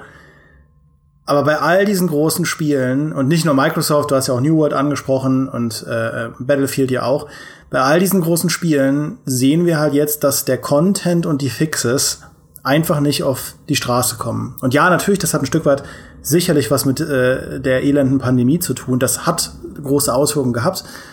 Aber auf der anderen Seite denke ich mir, wir haben diese Service, also ich meine, diese Service-Game-Diskussion gibt es, solange es den GameStar-Podcast gibt. Und es gibt uns schon verdammt lange, ja. Also Battlefront kam Ende 2017 raus. Fortnite auch um den Dreh rum. Diese ganze großen Service-Game-Boom, auch die ersten Spiele, die so richtig gegen die Wand gefahren sind mit Anthem und Fallout 76, das zwar dann noch weiterentwickelt wurde, ne, aber der Release mhm. war halt einfach schwierig.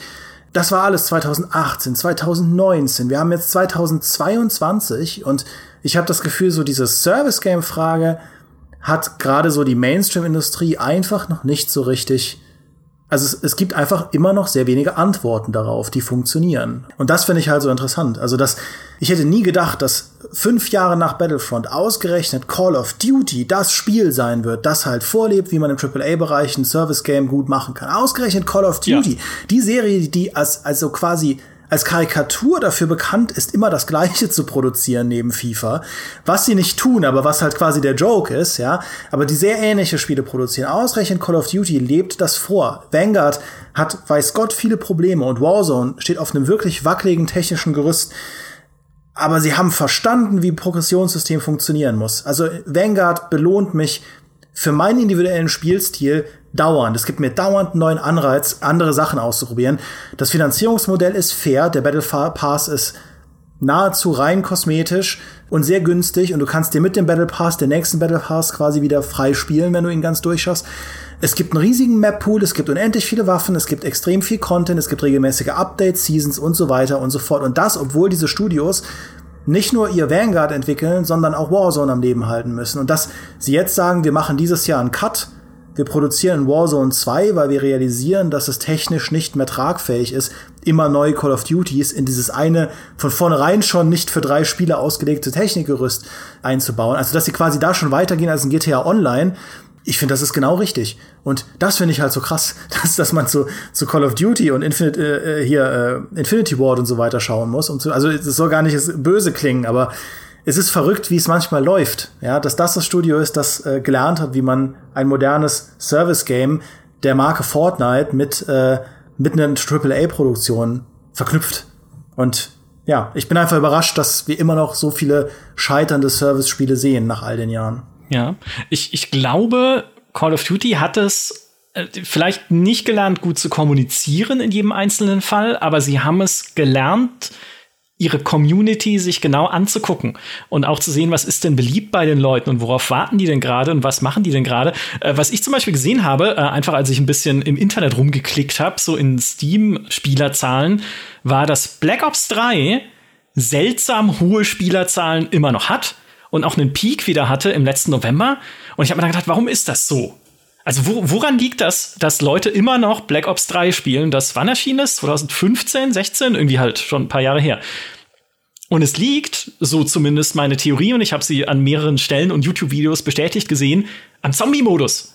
Weil das halt in einem bestimmten Teil dieser Community immer noch als Nonplusultra gilt, was diesen Zombie-Modus angeht unter anderem, weil es ein Add-on bekommen hat, namens, oder ein DLC, namens Zombie Chronicles, der einfach Remaster-Karten aus vorherigen Zombie-Modi mitgebracht hat, die man dann äh, weiterspielen sollte. Und einerseits spielt wohl Activision und bei diesem Call of Duty auch jetzt immer, immer wieder so mit dem Teaser, Zombie Chronicles 2 wird kommen. Ja, äh, ob es dann für Black Ops Cold War ist oder sonst was, keine Ahnung, aber ne, weil sie wissen, ja, das ist beliebt und irgendwie hat wohl äh, Treyarch sogar schon gesagt, dass die Maps für Zombie Chronicles 2 sind eigentlich fertig, aber wir gucken mal noch, wann wir es rausbringen. Also zumindest hat Tom Henderson das gesagt, ein recht bekannter Brancheninsider, dem man eigentlich meistens vertrauen kann, wenn er was sagt. Also daran wird gearbeitet und es gibt jetzt Gerüchte um irgendwie ein eigenständiges Call of Duty Zombie-Spiel, was 2023 rauskommen soll und genau diesen Nerv treffen würde. Passt jetzt natürlich nicht zum einzelnen Service-Aspekt, aber schon zu diesem, wir schauen uns genau an, welche Bestandteile unseres Spiels und unserer Marke eigentlich beliebt sind und versuchen dann genau das zu bedienen. Ja, also ich finde das absolut schlüssig. Ne? Also wenn Activision jetzt hergeht und sagt, und das, wir, wir wissen es ja äh, durch verschiedene Leaks oder auch Insider-Informationen äh, gibt es ja schon, dass der äh, Release-Rhythmus sich ändern wird und eventuell dann dazu auch noch dieser Split passiert, ne? dass man eben sagt, es gibt einen Warzone, es gibt einen Zombies und es gibt einen Multiplayer Call of Duty die über längere Zeit gepflegt werden. Weil ich meine, da stand ja Call of Duty sich selbst in den letzten Jahren im Weg. Sie haben zwar verstanden, dass sie ein Service-Game sind und wie sie das richtig ausschöpfen, aber sie waren ja an den jährlichen Release-Rhythmus gekoppelt. Das heißt, sie haben ja da auch immer Potenzial verschenkt, weil, naja, was interessiert mich, der Battle Pass von vorgestern ist ja das nächste Call of Duty schon draußen, ne? Und dann wurden die Systeme und die, das, was da noch an, an, an Raum nach oben gewesen wäre, wurde ja gar nicht ausgeschöpft. Ich denke, wenn man damals mit 2019 mit dem Modern Warfare Reboot, wenn man einfach weitergemacht hätte und noch mehr Maps und Verbesserungen und so, das wäre gelaufen und gelaufen. Da hättest du nicht, da hättest du nicht danach äh, Black Ops Cold War und danach nicht Vanguard gebraucht, sondern einfach dem Spiel mehr Raum zum Atmen geben. Und ich glaube, das ist genau das, was jetzt passiert. Und das ist auch was, was ein eigenständiges Call of Duty Zombies geben würde, nämlich eine Heimat für die Leute, die halt den Zombie-Modus geil finden, aber nicht jedes Jahr 60, 70 Euro ausgeben wollen, um so einen kleinen Zombie-Häppchen-Modus zu haben, sondern eine full-blown ausgebaute Zombie-Geschichte, die dann als Service-Game funktionieren kann. Das heißt, über Monate oder vielleicht länger, Jahre, neue Zombie-Maps, neue Seasons und so weiter. Und dann dasselbe für Warzone 2 oder wie auch immer das nächste Battle Royale dann heißen wird. Und das ist, glaube ich, was, wo Activision gerade tatsächlich der Rest der Branche teilweise davon rennt, weil die sind schon beim nächsten Step. Die haben jetzt schon kapiert, okay, wie halten wir die Leute bei der Stange, wie konzipieren wir Battle Passes äh, und Belohnungen und Challenges und Events und so. Und jetzt müssen wir das nur noch auf einer größeren Skala ausrollen. Jetzt müssen wir es nur noch hochskalieren und dem ganzen Raum zum Atmen geben und dann läuft das. Und sie haben ja schon die Studios dafür. Sie haben ja Raven, sie haben Infinity Ward, sie haben Treyarch. Das heißt, es ist ja schon alles da. Und ich glaube, dass äh, da sich der Abstand in den nächsten Jahren sogar noch vergrößern wird, weil ich bin da ehrlich, so EA signalisiert mir gerade nicht, dass sie das verstanden haben, wie sie aus einem Battlefield ein Service Game machen. Ja, bei all diesen Studios blutet mein Singleplayer-Herz natürlich, weil die alle ganz großartige, tolle Story-Shooter auch machen können.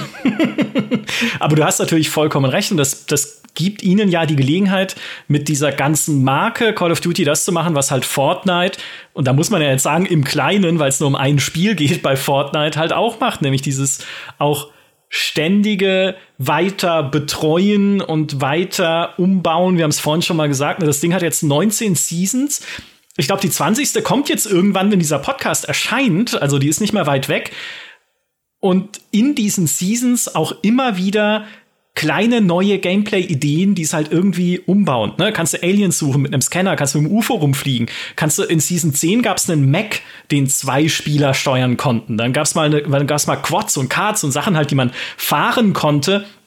Und halt immer wieder so, so kleine, nette Sachen drin, die das Spiel auffrischen, die dir ein bisschen halt neue Erlebnisse bescheren. Die Karte wird jedes Mal umgebaut und dann gibt's am Ende auch noch ein großes Abschlussevent mit Bosskampf und inszeniert mit Zwischensequenzen und sonst was. Und das in einem Online-Battle Royale-Shooter dass die Story dahinter steht, absolut idiotisch ist, muss man keinem sagen, mit ihren Zeitreisen und Multiversen und Geheimorganisationen, wo dann The Rock, Spider-Man, Jinx aus League of Legends und Neo aus Matrix, Nathan Drake und Boba Fett alle irgendwie auf einer Karte rumlaufen. Ja, dann müssen sie sich halt irgendeine Story ausdenken, die das ermöglicht, aber im Wesentlichen ist es hauptsächlich Werbekooperationen mit allen möglichen Leuten und vielleicht Gerüchten zufolge auch bald mit den Teenage Mutant Ninja Turtles, Demi. Also, ne, ich sag's wow. bloß. Oh, oh, du musst mit Fortnite anfangen. Ja, da fällt die letzte Bastion jetzt. Aber. Na, sobald es Power Rangers gibt, fange ich mit Okay, Fortnite kommt noch. Das kommt auch noch. Ich, ich sag es hier. Ja. Aber das machen sie halt einfach clever. Ne? Also sich immer wieder Ideen zu geben oder Ideen zu suchen, wie man dieses Spiel halt irgendwie aufgefrischt kriegt. Und das ist natürlich jetzt auch nicht irgendwie aus dem Ärmel geschüttelt, sondern auch da ist es langfristig geplant, von langer Hand irgendwie schon durchdacht, was kommt jetzt in der nächsten Season, was in der übernächsten, was in der überübernächsten. Ja, Hm. Ja, Clever. ich sehe das, äh, sehe das übrigens, äh, diese, diese Frage, die, sie, die sich Singleplayer-Fans da stellen, wo bleibe ich da bei der ganzen Sache, ist, ist für mich immer so ein interessanter Fall äh, Overwatch 2, wo sich halt auch viele in der GameStar-Community, man sieht es ja in den Kommentaren im Forum bei uns, wo sie sich fragen, warum Overwatch 2? Warum wird nicht dieses Spiel, also Overwatch 1, weiter gepflegt und ausgebaut und diese Singleplayer-Kampagne, die ja ursprünglich so dieses, äh, diese Verkaufe war, um zu sagen, na ja, Leute, Overwatch 2 kommt, freut euch drauf, warum dann nicht ein Service-Game mit immer wieder neuen Singleplayer-Kampagnen, die ich als Add-on kaufen kann, füttern, so dass ich beide Seiten glücklich mache. Ich kann ja Service auch in, auf einem Story-Weg denken und den Leuten Singleplayer-Content anbieten, in von mir aus auch kleinen Häppchen und gleichzeitig als Unterbau Overwatch als Multiplayer-Spiel weiterlaufen lassen. Aber dazu brauche ich ja kein Overwatch 2. Also da hat für mich zum Beispiel auch Blizzard nicht verstanden, zumindest Stand jetzt, wie das funktionieren kann. Ich glaube, sie ändern ihren Plan ja gerade dahingehend, was Overwatch angeht, weil sie ja jetzt schon auch gesagt haben, ja, okay, äh, Overwatch, die neuen Inhalte aus Overwatch 2 für den Multiplayer trennen wir jetzt von den PvE-Inhalten, also von der Kampagne. Also ne, jetzt, jetzt setzt sich das langsam durch, dass man es eigentlich von Anfang an so hätte machen und kommunizieren müssen. Diese das sind halt unterschiedliche Bestandteile des Spiels, die unterschiedliche Zielgruppen ansprechen, so wie Halo bei Halo ja auch, ne? Also es gibt halt die Kampagne und es gibt den Multiplayer-Modus, die funktionieren auch ein bisschen nach unterschiedlichen Gesetzen. Deshalb versuchen wir das jetzt ein bisschen auseinander zu dividieren, statt dieser alten Logik zu folgen. Eine Fortsetzung folgt der nächsten sozusagen. Und das ist dann das neue Ding, was alle spielen. Nee, ist eben nicht das neue Ding. Ja, und der ganze Markt zeigt es euch. Eine Fortsetzung ist nicht automatisch das Ding, was gespielt wird. Ruft bei Relic an und fragt sie nach Age of Empires 4. Die können es euch erzählen. Ähm, und vielleicht eine Sache noch, was diesen Singleplayer-Aspekt angeht, weil ich die Diskussion auch neulich hatte unter dem Podcast, äh, den Maurice gemacht hatte, über Age of Empires 4 und die Probleme, die es hat. Nämlich auch da die Frage, ja und für Singleplayer ist doch alles okay. Weil Age of Empires 4 hat doch auch Singleplayer-Kampagnen und die kann ich spielen und dann mache ich ein bisschen Skirmish und dann ist für mich dieses Spiel doch eigentlich nicht gestorben, sondern es ist doch gut, es ist doch da und ich habe Spaß damit. Und ich sage, das stimmt, aber worum es ja im Endeffekt bei dieser Frage geht, ist die Weiterentwicklung und das Potenzial, das dieses Spiel noch hätte, das aber vielleicht niemals ausgeschöpft wird, wenn es jetzt so einen frühzeitigen Online-Service-Tod stirbt.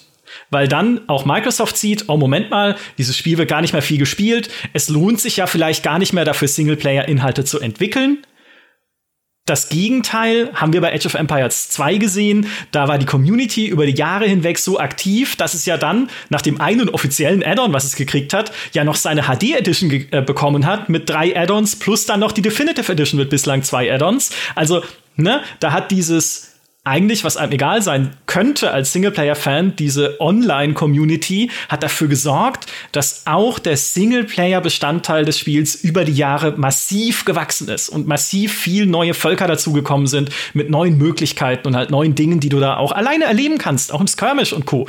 Also, das kann man eben, ich widerspreche mir jetzt selber, weil eben habe ich noch gesagt, man muss voneinander trennen, aber die Entwicklung kann man nicht voneinander trennen, gerade bei Spielen, ne? damit man als Entwickler auch sehen kann, ein Spiel ist irgendwie, es ist gut, auch langfristig Singleplayer zu unterstützen, braucht es halt auch einen gewissen Online-Multiplayer-Erfolg in manchen Fällen. Oder es braucht, wie wir vorhin gesagt haben, eine Community, die es moddet. Ne? City Skylines, wegen mir könnte Paradox jetzt die Arbeit einstellen an City Skylines, wäre mir völlig egal, weil es gibt diese fantastische Modding-Community, die wahrscheinlich in 50 Jahren noch neue Gebäude bauen wird, die ich da einfach einbaue, weil es mir so Spaß macht. Aber auch da, weil das Grundgerüst halt einfach super war von Cities.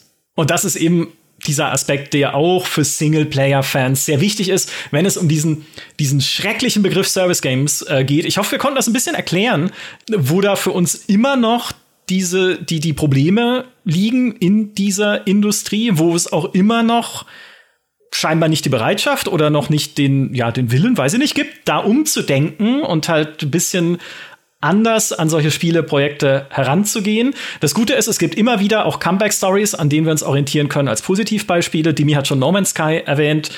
Was man vielleicht noch hervorheben kann, ist Sea of Thieves, was ja auch, also als es auf den Markt gekommen ist, zwar eine okaye Mechanik hatte für so ein Koop-Spiel, aber viel zu wenig Inhalt, wo sie aber über die Jahre hinweg bei Rare sich dran gesetzt haben, auch da jetzt seit Ende 2020 so eine Season-Mechanik eingebaut haben, wo man immer jetzt neue kleine Gameplay-Mechaniken reinbaut, wie dass man irgendwie selber Schätze vergraben kann als Pirat. Völlig logisch, passt wunderbar ins Setting und kam halt irgendwie in Season 5, glaube ich. Naja, also auf jeden Fall in einer der Seasons, wo sie das dann mit eingefügt haben. Und was passiert am Ende? Michael Obermeier spielt es 400 Stunden.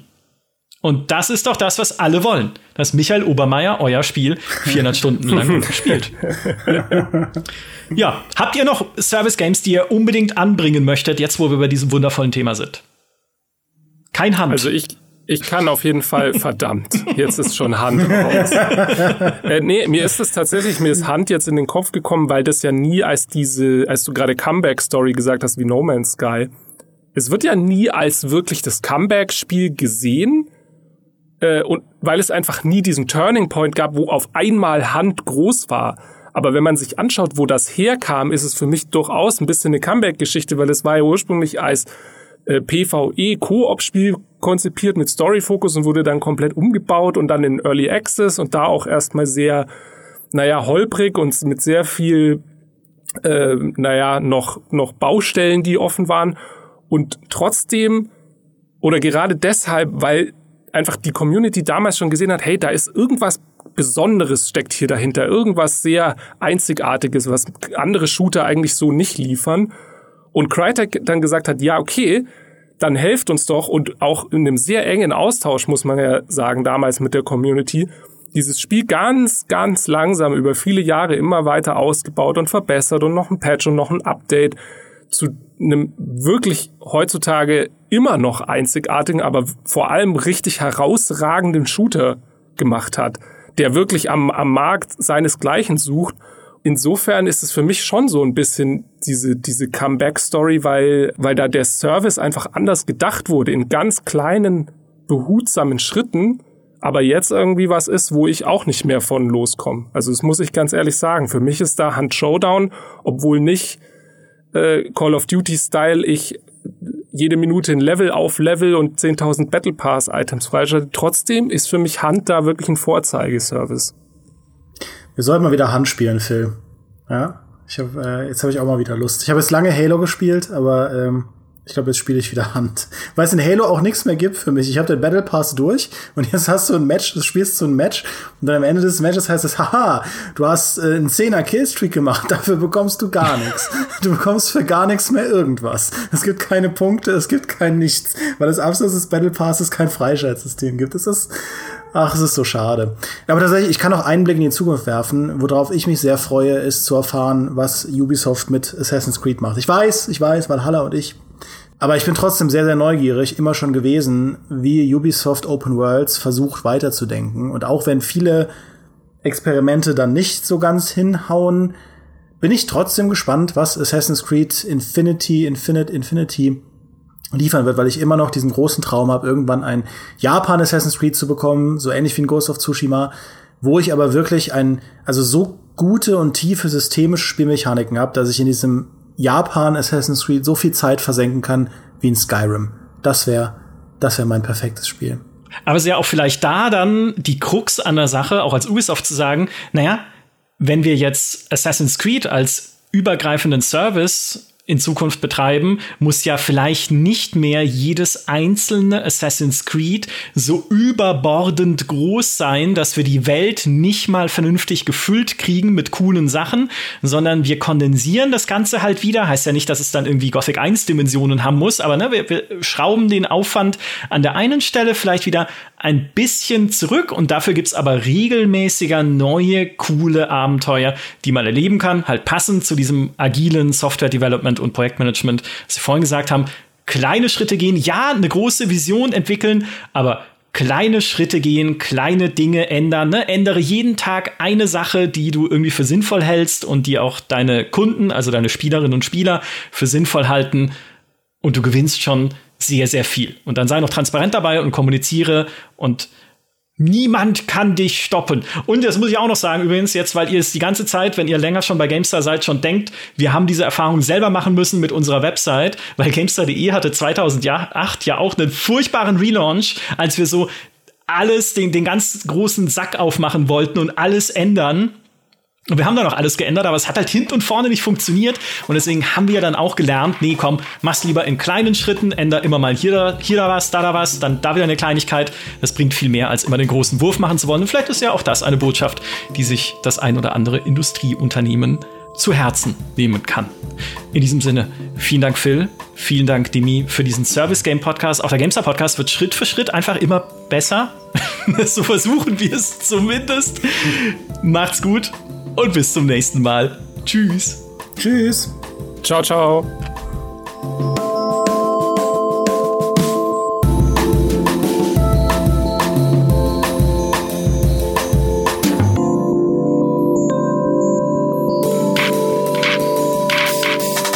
Drei, zwei, eins.